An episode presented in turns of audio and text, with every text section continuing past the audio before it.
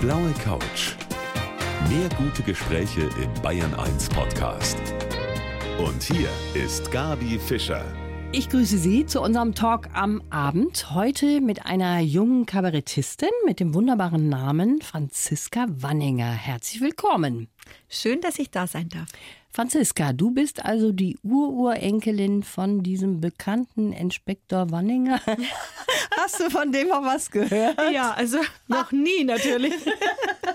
Genauso wie vom Buchbinder. Das äh, Natürlich. kriegt man mit auf seinem Weg, weil Genau. jeder sagt, wie der Buchbinder. Ja.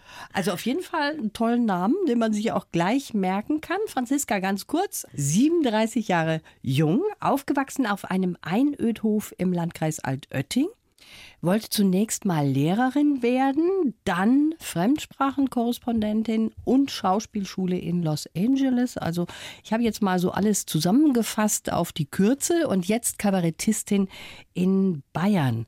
Und du hast ein Programm, das heißt Furchtlos glücklich. Ist das so eine Beschreibung von dir selber in zwei Worten?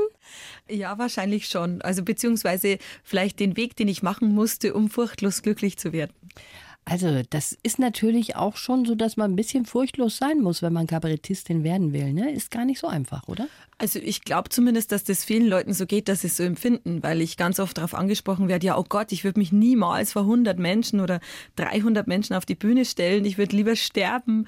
Für mich ist da aber halt einfach nicht meine Angst da drin. Also ich habe halt vielleicht bei anderen Sachen, wo ich mir denke, ah, oh Gott, das könnte ich nicht. Und von dem her, glaube ich, kommt es einfach darauf an, was man für ein Typ ist. Aber das Herz schlägt schon noch, wenn du kurz vor deinem Auftritt bist, oder? Ja, also früher war es anders. Also ganz am Anfang war ich sehr, sehr aufgeregt. Also vor allem die größte Hürde war immer für mich, mit den eigenen Texten auf die Bühne zu gehen. Weil wenn du halt, also als Schauspieler auf der Bühne bist, dann kann man immer nur sagen, na ja, das Stück ist einfach schlecht. Aber es war gut gespielt. Aber wenn jetzt ich mit meinen eigenen Texten auf die Bühne gehe, dann äh, habe ich womöglich dann das Pech, dass jemand sagt, es war einfach alles scheiße. Und das heißt ja dann, ich bin scheiße. Und das war echt sehr, sehr hart. Also das ist schon große Entblößung am Anfang. Ja, kann ich mir gut vorstellen. Also, jetzt sind wir mal gespannt auf deine Texte in der kommenden Stunde hier auf der blauen Couch. Schön, dass du da bist, die Franziska Wanninger, hier bei mir auf der blauen Couch. Ja, sie geht einen Weg, der gar nicht so einfach ist, finde ich zumindest. Mein Gast heute auf der blauen Couch, die Kabarettistin Franziska Wanninger. Insbesondere, und das kannst du mir vielleicht bestätigen oder auch nicht, als Frau. Also es ist nicht so einfach, glaube ich. Also am Anfang ist es ganz gut, weil man ist ja total unbekannt und mit einem schwimmen ganz viele unbekannte Männer auch in diesem See. Und die eine Frau, die es gibt, kann sich vielleicht der Veranstalter am ehesten merken. Also am Anfang hat man den Eindruck, es ist eher positiv, weil man so ein bisschen raussticht. Aber irgendwann wird die Luft dann schon dünn. Also man merkt es dann schon, dass man irgendwie, ja, einfach vielleicht auch manchmal irgendwie mehr bieten muss. Also wie wahrscheinlich alle Frauen in allen Berufen den Eindruck haben, dass sie irgendwie besonders gut sein müssen, um gesehen zu werden, weil einfach schon Frauen sehr, sehr kritisch mit anderen Frauen sind. Also ich glaube, Männer sind es vielleicht gar nicht, aber die anderen Frauen sind das Problem. Das ist komisch, ne? Dass wir Frauen untereinander nicht solidarisch sind, sondern eher der anderen auch mal gerne die Augen aushacken, ne? Das ist schon so. Genau, also vor allem eben, da ist irgendwie so ein großer Wettbewerb da. Also ich weiß nicht, gerade auch von Journalisten tatsächlich, also Mhm. gerade so im Lokalbereich, glaube ich, wenn, wenn man dann Auftritt hat. Also ich wurde fast immer nur von Frauen verrissen. Tatsächlich? Tatsächlich, ja. Also das wird heute anders hier Ja, ich auf der hoffe. blauen Couch. Du musst natürlich für so einen Beruf auch eine Begabung mitbringen und das tust du, Franziska, denn du kannst echt plappern auch ohne Ende. Deine Eltern haben dir schon öfters Geld geboten als Kind, weil du einfach ohne Unterlass geplappert hast. Und dann haben die gesagt, Mensch, wenn du mal die Klappe hältst, dann kriegst du von uns einen Zehner, oder? Das, ich bin günstiger hergegangen. Also, tatsächlich. Zwei Mark hätten es mir mal angeboten, aber ich habe es nicht einmal geschafft. Nicht geschafft. Für zehn Minuten zwei Mark finde ich ist eigentlich ein guter Schnitt, aber naja. Ich sage in meinem Programm immer, wenn ich früher öfter den Mund gehalten hätte, hätte ich heute eine Eigentumswohnung. Ja, du hast ja auch zum Beispiel auf einem Auftritt als Kind, das finde ich sehr witzig, da hast du gar kein Ende mehr gefunden bei deinem Vortrag und hast immer weitergemacht. Zum Fasching war das irgendwas, dass selbst deine Mutter dann zum Schluss gesagt hat, also da muss ich schon sagen, meine Tochter schlägt da über die Stränge, oder? Ja, also vor allem, ich glaube, meiner Mama war das einfach wahnsinnig peinlich, weil die nicht so gern auffällt und ich Und ich war halt einfach so ein lebendiges Kind. Und im Fasching gibt es ja dann immer die Möglichkeit, dass die Band sagt, so, und jetzt dürfen die Kinder hochkommen und einen Witz erzählen oder ein Lied singen. Und das war halt einfach der große Kardinalfehler von dieser Band, weil da haben sich halt hinter mir dann auch schon wirklich die Kinder gestapelt, weil das, die stellen sich immer an, jeder darf kurz was sagen. Und in dem Moment, wo ich das Mikro gehabt habe, war es einfach vorbei. Dann alle Folgen von ihr Kinderlein Comet gesungen, was natürlich jetzt allein saisonal nicht so wahnsinnig gut in die Jahreszeit passt. Ja. Und also meine Mama ist im Erdboden versunken, wirklich. Aber die, lustigerweise war es so, dass die anderen Mütter mit irgendwie total gefeiert haben. Also die ja. waren ganz begeistert. Also das ist auf jeden Fall dein Beruf. Anders kann man das nicht sagen. Die Bühne ist dein Ding. Du bist aufgewachsen auf einem Einhof. Das habe ich eben schon auch gesagt. Das ist jetzt für den einen eine tolle Idylle, klingt toll. Und für den anderen klingt das nach Langeweile. Was war es denn tatsächlich? Ja, also als Kind ist es wahnsinnig langweilig. Also jetzt im Nachhinein war das eine tolle Kindheit, weil man einfach, also ich habe halt Partys äh, schmeißen können mit 15, 16 Übernachtungspartys mit 30, also meiner ganzen Klasse, die alle gezeltet haben und so. Also das ist natürlich Wahnsinn. Mhm. Aber dadurch, dass ich es halt gehabt habe, habe ich das jetzt gar nicht so geschätzt. Aber trotzdem, ich denke schon viel daran, dass ich einfach so, die Sommerferien waren sehr, sehr lang, weil die Freunde mhm. von mir waren halt einfach weiter weg. Also wenn man halt ein Kind ist, dann sind ja schon sechs, sieben Kilometer einfach weit. Ja, klar. Weil man halt auch, das waren auch so Strecken, die man wirklich nicht zu Fuß oder mit dem Rad fahren hätte können. Es gibt ja auf dem Land auch keine Radlwege oder irgendwas, mhm. was in irgendeiner Weise sicher ist, sondern halt eine Bundesstraße. Mhm. Und das heißt, meine Eltern haben ja zu allem immer fahren müssen und waren natürlich da auch ein bisschen genervt ab meiner vielen Aktivitäten.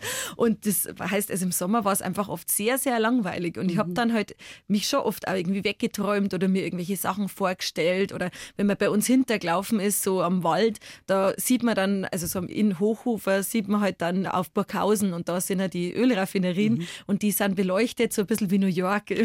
Und ich habe mir als Kind immer vorgestellt, ich bin gar nicht bei irgendwie bei uns daheim, sondern ich bin eigentlich in der Nähe von Manhattan und ah. habe da einfach mir sehr viel halt ausgedacht. Dann. Das war vielleicht dann auch der Grund, weshalb du tatsächlich dann den Sprung über den großen Teich gemacht hast. Ne? Amerika spielt ja in deinem Leben schon auch eine große Rolle, muss man sagen.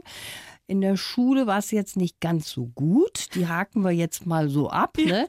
Aber dann hast du ja ein Bundestagsstipendium in den USA bekommen. Und da haben sich Tausende beworben und die Franziska ist genommen worden. Ja, das war echt sehr, sehr schön. Also da habe ich damals eine Ausbildung gemacht zur Fremdsprachenkorrespondentin und habe so eine ganz tolle Direktorin gehabt in dieser Schule und die hat mich davor geschlagen. Also genau, und beziehungsweise hat sie gesagt, ja, da bewirb dich mal, da musst du dich mal bewerben. Und die war halt auch so eine strenge Person, die hat halt jeden zweiten Tag gefragt, hast du deine Bewerbungsunterlagen schon weggeschickt? Aha. Und ich habe mir gedacht, gemacht. oh ja, genau. Und ich wäre heute halt, das eher so, glaube ich, unter den Tisch fallen lassen, weil das war total viel Aufwand und irgendwie 20 Seiten Bewerbung. Und dann, weil die immer nachgefragt hat, und dachte, naja, dann mache ich es jetzt und so.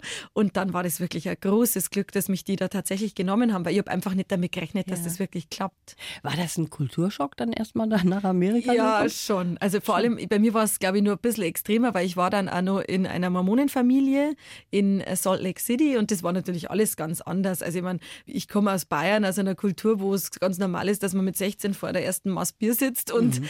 dann bin ich da mit, mit 20 war ich damals in den USA und habe an der Kasse mir einen Weißwein kaufen wollen und die Kasse hat gepiepst und ich wurde gefragt nach meinem Ausweis, weil 2% Weißwein drin ist und das war wirklich krass. Ja, also Utah ist äh, schon krass. Also dafür, dass dir eine Lehrerin mal gesagt hat, aus dir wird nichts, Franziska, da muss ich sagen, ist allerhand aus dir geworden und hast du viel gesehen. Vielleicht hört sie gerade zu und überlegt sich das beim nächsten Kind, dass sie sowas nicht mehr sagt. Ja, das war ne? Mathelehrer, ich glaube, der ist schon lange in Pension. Also, okay. Also der wird nicht mehr losgelassen auf die Kinder. Ich freue mich auf jeden Fall, dass du heute hier bist. Die Franziska Wanninger ist heute mein Gast hier auf der blauen Couch. Mit so einem Kabarettprogramm auf der Bühne zu stehen, ist für mich die ganz, ganz hohe Kunst. Und sie beherrscht die, die Franziska Wanninger, die heute hier mein Gast ist auf der blauen Couch. Franziska, jetzt haben wir gerade schon über deinen Weg gesprochen. Du hast so viele unterschiedliche Kurven auch gemacht, auch Schauspielschule dann in Los Angeles, also eine Riesensache. Aber wenn man dann anfängt an der Bühne als Kabarettistin, da ist man ja nicht gleich der große Kracher. Ne? Da muss man sich ja erstmal einen Namen machen. Da macht man auch Wettbewerbe und wird dann beurteilt. Ist ein schwieriger, steiniger Weg, oder? Ja, also das ist wirklich was, das würde ich gern nicht nochmal machen müssen. Also, ja. weil man halt sich ja so raushängt. Ich habe es ja vorher schon gesagt, irgendwie, man gibt ja so viel in seine Texte rein und mhm. irgendwie man entblößt sich da schon auf, auf, eine gewisse Art. Und dann wird man halt beurteilt von irgendjemandem. Also gerade so diese Wald- und Wiesen-Kabarettwettbewerbe Wettbewerbe, die sind halt super anstrengend. Also ich weiß noch, einmal war mal irgendwo im Landkreis Passau, war das also ganz ein schrecklicher Wettbewerb.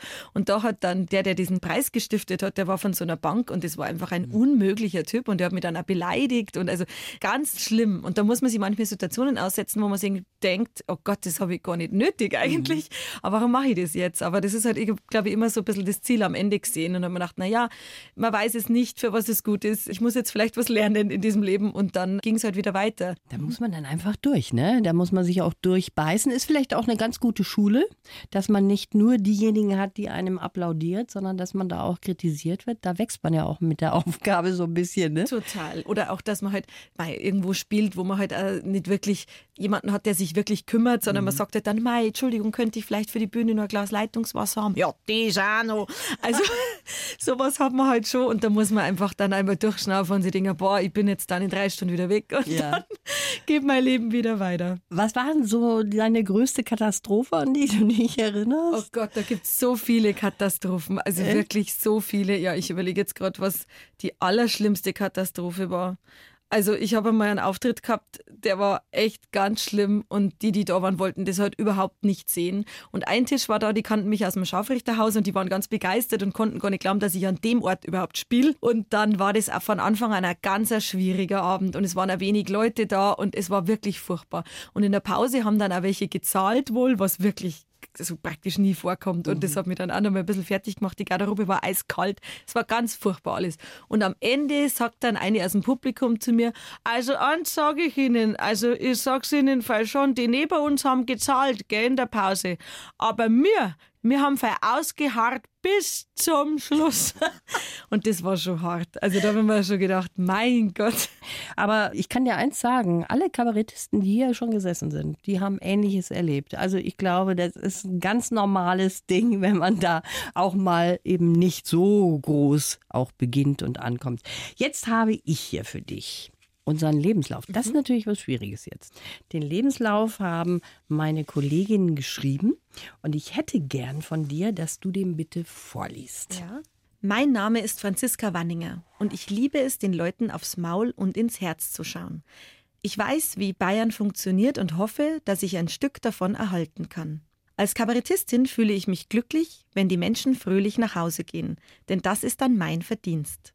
Geprägt haben mich meine Kindheit auf einem Einödhof in Oberbayern, meine Lehrjahre in den USA und der harte Start in der bayerischen Kabarettszene. Heute bin ich eine gestandene Frau, die mutig ihren Weg geht. Für die Zukunft wünsche ich mir mehr Zeit zum Reisen, gute Menschen in meinem Leben und dass die Menschen weiterhin gern zu meinen Auftritten kommen. Das hast du sehr schön vorgetragen, hochdeutsch vorgetragen. Ja. Und was ist mit dem Inhalt? Bist du einverstanden? Ja, ich bin total einverstanden. Sehr schön. Da sagst du zum Beispiel, du schaust den Menschen aufs Maul. Das machst du ja eigentlich auch für dein Programm, ne? Das ist wie aus dem richtigen Leben. Genau. Also ich glaube, ich stelle mir einfach oft vor, wie könnte jetzt jemand, der an einem Stammtisch irgendwie betrunken steht, wie könnte der reden und was sagt der? Und da hilft es schon sehr, dass ich halt einfach selber auf dem Land aufgewachsen bin und glaube ich immer schon gut beobachtet habe, egal ob, das jetzt auf einem Dorffest war oder ja, irgendwie in der Schule, also Lehrer oder so verschiedene Leute irgendwie, dass man da gut beobachtet und dann kann man das sehr viel wieder aufs Kabarett übertragen. Und da machst du auch Mann und Frau, ne? Da ist überhaupt kein großer Unterschied. Das kannst du beides übernehmen, beide Rollen. Also am liebsten spiele ich sogar die Männer, weil ja? das halt so weit von mir entfernt ist. Also ich glaube, es gibt nichts, was weiter von mir entfernt ist als so ein ganz derber, grob schlechtiger, besoffener Mann Mitte 50 oder, oder wie auch immer. Und das finde ich aber die Herausforderung, dass ich dann, wenn ich auf der Bühne stehe, trotzdem dem Publikum das Gefühl gibt, dass da jetzt einer steht, der genauso ist. Also mhm. wirklich, die, dass die dann auch diesen derben älteren Mann vor sich sehen, sage ich jetzt mal. Das ist toll und ist auch eine Kunst. Du hast ja so viele Auszeichnungen auch schon bekommen. Ist das gut fürs Selbstbewusstsein auch, wenn man sowas bekommt? Oder sind diese Auszeichnungen schön im Regal, aber eigentlich ist es der Applaus und das Publikum? Ja, es ist natürlich immer schön, wenn man irgendwie Anerkennung kriegt und der mhm. Preis ist natürlich Anerkennung. Und aber vor allem, glaube ich, ist es wichtig in dieser Branche, dass man einen Stempel auf dem Hirn hat. Also dass man einem Veranstalter sagen kann, ja, die hat jetzt das und das gewonnen oder die hat den und den Preis gekriegt, weil man dann aus irgendeinem Grund irgendwie besser höher gehandelt wird, weil man auf einmal mehr Wertschätzung kriegt. Mhm. Also das ist es eigentlich eher. Also ich glaube, wenn jetzt von Anfang an eine Wertschätzung da wäre, dann bräuchte man auch die vielen Preise. Also so viele sind es bei mir übrigens gar nicht. dann bräuchte man also auch die Preise nicht. vier oder fünf ja, jetzt habe ich gesehen. Ne? Wo stehen die denn alle bei dir? Hast ja. du schon vergessen? Oder nein, nein, gar nicht. ich weiß gar nicht, manchmal ist das ja bloß eine Urkunde oder irgend so. Es ist jetzt nicht so, dass das ausschaut wie der Oscar oder ah, so. Okay, aber es gilt auf jeden Fall. Und wie ist ja. das mit deiner Familie? Hat die jetzt, ich weiß, deine Mama zum Beispiel hätte gerne gehabt, dass du Lehrerin geworden wärst, aber ist die jetzt auch stolz auf dich? Ja, total. Doch. Die ist schon stolz. Die hat sich das Programm auch wirklich schon, also das Neueste jetzt zum Beispiel wirklich gewiss schon sechs oder sieben Mal angeschaut und schleppt da ihre ganzen Freundinnen rein und so. Also das schon, aber sie hat nur bis vor ein paar Jahren immer wieder gesagt, ja, na, also das mit der Lehrerin und überlegst dann noch, weil ich hätte ja dann nur ins Referendariat gehen können mhm. und ich habe das gar nicht mehr auf dem Schirm gehabt. Für mich war das so weit weg von meiner Realität und meine Mama hat da schon noch lang gehofft, glaube ich. Also du hast es total abgehakt. Ja, also für mich habe ich es total abgehakt. Was ich mir eher noch vorstellen kann, ist, wenn ich mal irgendwann mehr Zeit habe, dass ich irgendwas ehrenamtlich mache. Also mhm. dass ich, weil das ist ja irgendwie vielleicht ganz gut, wenn ich dann vielleicht auch Kindern, die jetzt es eher schwer haben oder so, dann helfen könnte. Aber so als Gymnasiallehrerin, das kann ich mir nicht mehr vorstellen. Das ist gut für uns, weil dann bleibst du uns ja. erhalten. Sehr schön, dass du da bist. Die Kabarettistin Franziska Wanninger hat übrigens auch ein Buch geschrieben und darüber wollen wir gleich noch sprechen.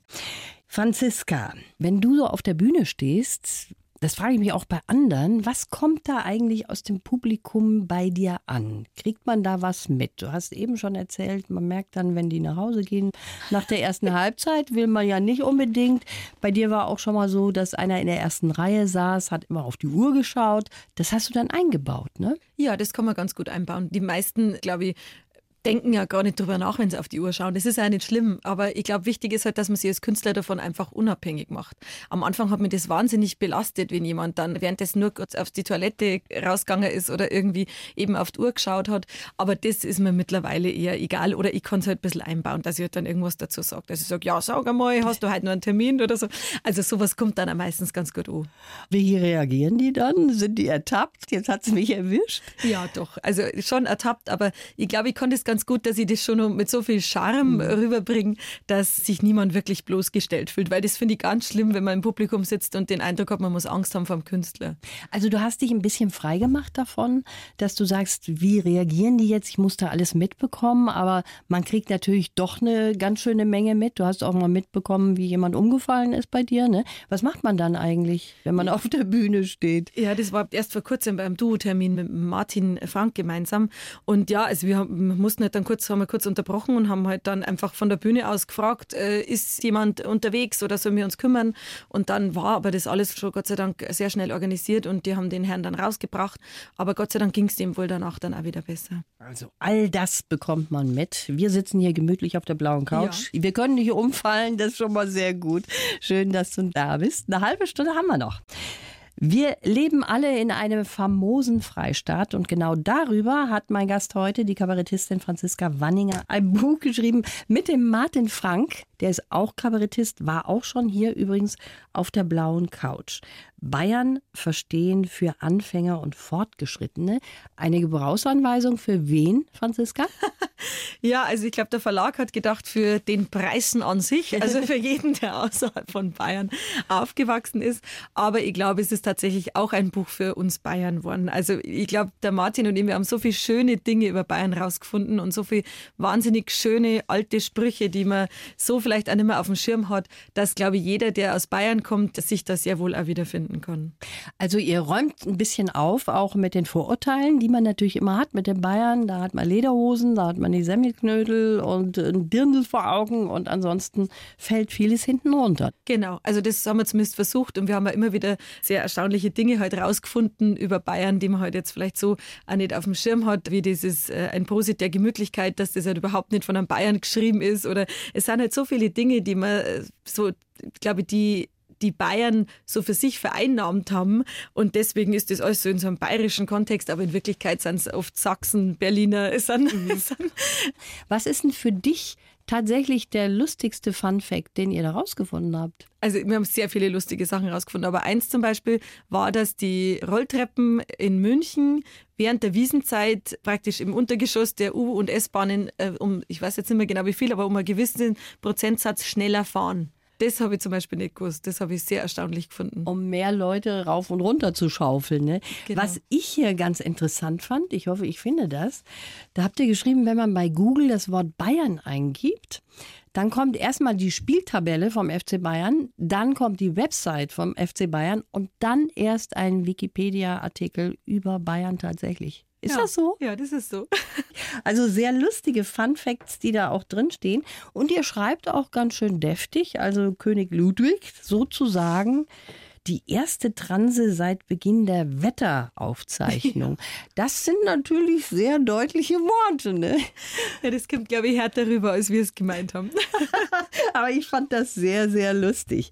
Ja, das Aufräumen mit Vorurteilen, das ist ja etwas, womit die Bayern auch immer wieder zu kämpfen haben. Aber was ich auch erstaunlich finde, und das führt man sich nie so richtig vor Augen, dass der Dialekt von einem Dorf zum anderen auch ganz anders sein kann, ne? Absolut. Also das Problem ist eigentlich nur, dass sich das halt total wandelt. Also das war halt so, mal vielleicht so vor 50 Jahren war das definitiv so, dass man einfach genau gehört hat, aus welchem Ort ist jemand. Ja. Aber jetzt natürlich dadurch, dass die Leute viel mehr rumziehen, dass es halt auch die Medien gibt und die Globalisierung und dass halt einfach das nicht mehr so ist, dass man ein Leben lang im gleichen Ort bleibt, hat sich halt auch die Sprache unfassbar gewandelt. Und vor allem auch, wenn man jetzt so schaut, also ich habe als Kind in der Schule und im Kindergarten einfach immer bayerisch geredet.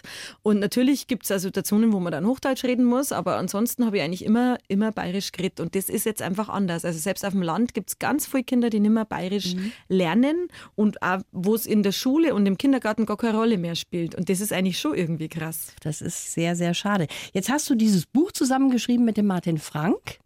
Was verbindet dich denn mit dem? Da wollen wir doch mal genauer wissen, was ja. da los ist. Also der Martin, ja, also ist einfach ein sehr, sehr enger Kollege und Freund. Auch. Und wir haben uns einmal bei einem ganz schlimmen Wald- und Wiesenwettbewerb kennengelernt. Das war sogar der, von dem ich vorher erzählt habe. Mhm. Und da war er einfach mein einziger Lichtblick. Also der ist zu mir her und hat gesagt, boah, du bist so cool, ich habe Videos von dir gesehen und lass uns doch in Kontakt bleiben. Und da war der Martin halt, glaube ich, irgendwie 18 oder 19 oder so. Und ich glaube, ich war immer so ein bisschen wie sein Eltern ältere Schwester und so ist es auch bis jetzt. Also wir haben wirklich eine tolle Freundschaft und können einfach sehr gut auch miteinander arbeiten, was ja extrem wichtig ist und ja, funktionieren ganz gut, haben einfach einen ähnlichen Humor und deswegen mhm. glaube ich, ist es so, wie es ist. Der Martin saß ja auch hier schon auf der mhm. blauen Couch und da hat dann die äh, Moni Gruber angerufen als Überraschungsgast. Mhm die ihn so ein bisschen unter ihre Fittiche auch genommen hat. Mhm. Ist das gut, wenn man so jemanden hat, der einen auch ein bisschen protegiert? Das ist auf alle Fälle gut. Also da kann man sich viele Jahre Ochsentour sparen, wenn ja. man so jemanden hat. Aber das muss halt auch passen, glaube ich. Also da muss man halt dann auch das Glück haben, dass es jemanden gibt, der einen unbedingt fördern will. Und man muss auch das, ja, einfach auch das Glück haben, dass das einfach auch passt, dass mhm. man auch praktisch, dass es auch was bringt. Also wenn jetzt jemand wie der Martin im Vorprogramm von der Monika Gruber spielt, dann bringt das was, weil das, glaube ich, ein ähnliches Publikum ist und weil das, da kann man ganz viele Vorteile halt davon haben, aber das funktioniert auch nicht bei jedem, glaube ich. Du hast dich auf jeden Fall so durchgeboxt ja. und das ist ja doppelt stark. Ich freue mich sehr, dass du heute hier bist. Die Kabarettistin Franziska Wanninger ist heute mein Gast. Eigentlich sitzt da, kann man auch sagen, eine ehemalige Kollegin, nämlich von mir hier auf der blauen Couch, die Kabarettistin Franziska Wanninger, die schon so vieles gemacht hat. Sie war nicht nur auf der Schauspielschule in Amerika, sondern auch am Empfang im Funkhaus in Regensburg. Was war denn schöner, Franziska? ja, oh Gott, da kann ich mir jetzt nur in die Nesseln setzen. Ja, ja also Amerika war schon ganz gut. War schön, okay, ich verstehe. Ja, du hast jetzt so viele Preise schon bekommen. Darüber darüber haben wir eben auch schon gesprochen. Das ist aber so, dass man schon auch immer so ein Auf und Ab hat. Ne? Da muss man auch immer wieder damit zurechtkommen, dass es auch mal nach unten geht. Bist du da gewappnet oder wie kann man sich darauf überhaupt einstellen? Also ich glaube, es ist unglaublich gut, wenn man so anfängt wie ich, weil da ist man einfach sehr demütig, wenn es anders ist. Also wenn man die ersten Jahre so überlebt hat als äh, weibliche Kabarettistin auf dem bayerischen Land, mhm. dann äh, glaube ich, kann einem so viel jetzt auch nicht mehr passieren, habe ich den Eindruck. Also ich kann jetzt halt mit wirklich schwierigen Situationen viel besser umgehen, weil ich habe ja wirklich schon alles erlebt. Also auch, dass ein Huhn durch einen Zuschauerraum läuft oder also ich habe wirklich schon, glaube ich, alles erlebt, was es so gibt. Und dann ist man einfach, glaube ich, wirklich gewappnet für schwierige Situationen und das schadet da nicht. Und ich glaube, auch wenn es dann irgendwie schwieriger wird und dann kommt man nicht mehr so viel Geld rein oder was weiß ich, was alles passieren kann oder irgendwas floppt total, dann glaube ich, ist man da stark genug, dass man das aushält, dass man einfach irgendwie sein Ding weitermacht mhm. und mehr kann man eh nicht machen. Also ich kann die Leute nicht in mein Programm reintragen oder zwingen oder schlagen, sondern ich kann halt einfach nur mich präsentieren und das Beste aus am Abend machen und alles geben. Und dann müssen die Leute halt selber entscheiden, ob ja. sie es weiterempfehlen oder ob sie wieder kommen. Und Gott sei Dank ist das ganz oft so und es ist natürlich auch schön, wenn es so weitergeht. Jetzt habe ich schon öfters gesagt, dass du auf der Schauspielschule warst in Los Angeles. Das ist ja etwas, was für viele was ganz Besonderes ist. Wie hat dich das dann weitergebracht? Also eine bayerische Kabarettistin, die quasi in der Hohen Schule der Schauspielkunst in Amerika war. Ich glaube tatsächlich, es war eher so. Also ich habe ja praktisch damals die Zeit in Amerika verbracht als Studentin der Uni Regensburg, mhm. Äh, weil ich habe Deutsch unterrichtet an der University of Oregon und habe mich danach dann beworben um diese Schauspielschule in LA und habe danach erst meine ersten Texte geschrieben. Und ich glaube, dass das so der Start war für diese Kabarettkarriere, weil ich vorher einfach, glaube ich, viel zu viel Angst und Respekt gehabt hätte, mich da einfach in München auf so eine Bühne zu stellen. Mhm. Also ich habe da schon auch immer noch, glaube ich, dieses Ding drin gehabt, äh, dass ich da mit Bayerisch irgendwie in München und so. Also ich habe mich da irgendwie auch nicht immer wohl gefühlt mit meinem Dialekt dann eben in der Großstadt. Und ich glaube, das war für mich echt gut. Ich habe mir gedacht, okay, wenn ich jetzt da in München auf der Bühne stehe und ich rede so bayerisch, wie ich bayerisch rede und versuche da meine eigenen Texte irgendwie, dann kann ich immer nur sagen, hallo, ich war am Lee Strasberg. Yeah.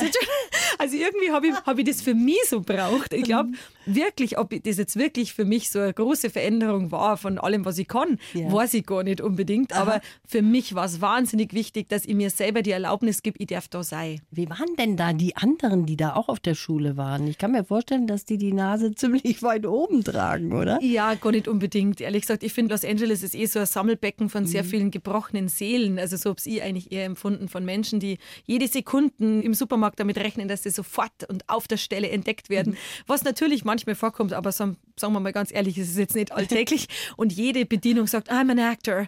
Also es ist okay. wirklich, ja, es ist eher hart. Und ich habe da auch tolle Leute kennengelernt da dort. Also aber halt jeder immer mit diesem großen, großen Traum. Und ich glaube, ich war da immer ein bisschen zu bodenständig auch für diese ganze Geschichte. Hat man dann noch Kontakte im Nachhinein? Hast du so irgendjemanden oder gibt es da vielleicht einen Bekannten sogar, mit dem du da auf der Schule warst? Na, ich glaube nicht. Also ich habe nur mit einigen Kontakt, die auch alle in diesem künstlerischen Bereich geblieben sind und haben auch teilweise so kleinere Preise gewonnen, auch für Filme, in denen sie mitgespielt haben. Mhm. Aber die sind jetzt nicht so bekannt, dass sie es bis über den Teich geschafft haben. Aber wir sind nicht über Facebook, haben wir noch Kontakt. Und ich habe auch zwei davon wieder besucht, als ich mal wieder in Los Angeles war. Unter anderem auch meine Mitbewohnerin von damals, die ist Stand-up-Comedian auch in L.A. Jetzt gibt es ja nicht so viele Frauen in der Kabarettszene. Ne? Gibt mehr Männer, die da sich halten auch. Hast du ein Vorbild, wo du sagst, also die finde ich so toll, da kann ich mir einiges abschauen? Ich glaube, künstlerisch habe ich tatsächlich zufällig Männer als Vorbild gehabt. Mhm. Einfach, weil das, was ich mache, eben, dass ich da dann irgendwie in diese Typen schlüpfe, vielleicht eher so teilweise mit dem Hader oder mit dem Polt. Okay. Das war eher so mein Vorbild, auch wenn ich mich mit denen in 100 Jahren sicher nicht messen kann und will. Aber so einfach vom Schauspiel her waren das eher meine Vorbilder. Aber ich glaube schon, dass ich mir zum Beispiel jetzt an der Martina Schwarzmann sehr viel abschauen kann, mhm. weil das nicht nur eine wahnsinnig tolle Frau ist, sondern auch so am Boden geblieben und auch so einen wahnsinnig schönen, unverfälschten Humor hat. Und von dem her ist die Show definitiv ein gewisses Vorbild für mich. Mhm. Und hat man so untereinander dann auch Kontakt? Total, doch. Also ich habe zum Beispiel jetzt schon auch mit der Martina teilweise Kontakt. Aber es ist halt schon so, wenn man überlegt, also wir Frauen, wir treffen uns ja sehr selten. Also es ist ein Wunder, wenn man eine andere Frau bei einem gemischten Abend sieht, weil man immer die Quotenfrau ist. Ach, und deswegen ist es schon so, dass man dann eher zu einem Abend mal geht oder wirklich einmal privat jemanden schreibt und sagt, hey, ich komme jetzt mal bei dir vorbei auf dem Weg zum Auftritt und dann gehen wir mal Kaffee trinken. Mhm. oder so, weil man sich einfach beruflich so selten trifft. Auf jeden Fall sind wir jetzt schon am Ende angekommen Ja, von unserem Wahnsinn. Gespräch. Das geht so schnell, das ist irre. Eins wissen wir schon mal, du wirst nicht als Fremdsprachenkorrespondentin unter Trump mal arbeiten. Du bleibst uns erhalten als Kabarettistin und ich wünsche dir ganz viel Erfolg. Alles Gute für dich. Herzlichen Dank. Die blaue Couch. Der Bayern 1 Talk als Podcast. Natürlich auch im Radio. Montag bis Donnerstag ab 19 Uhr.